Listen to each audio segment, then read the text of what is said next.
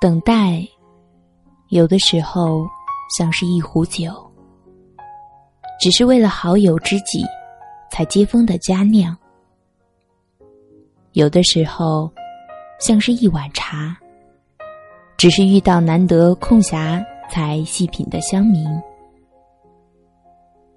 有的时候又像一张白纸，空空的，盼着能有只手。来决定，是不是要在上面留下点东西，亦或是将纸放进碎纸机里，在还没来得及后悔前，就将它打碎，不留痕迹，就像，就像你从未来过。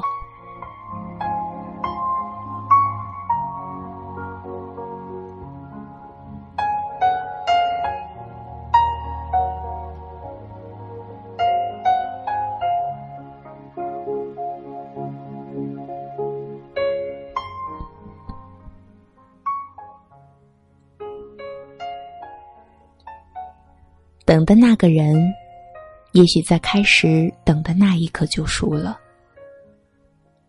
等的那个人，也许并不知道你在等他。等的那个人，也许会一直等下去。等的那个人，也许已经永别。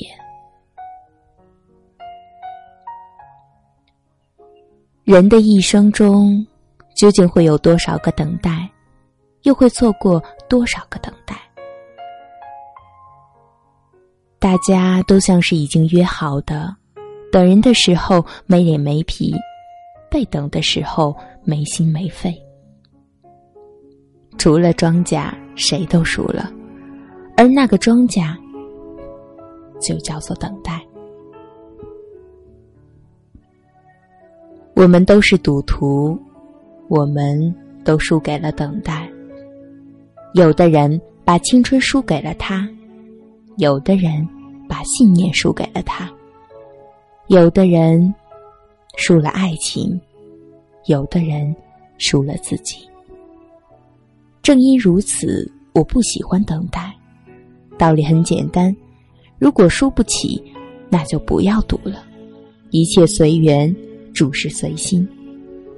难得人间走一遭，心思别被限制了自由。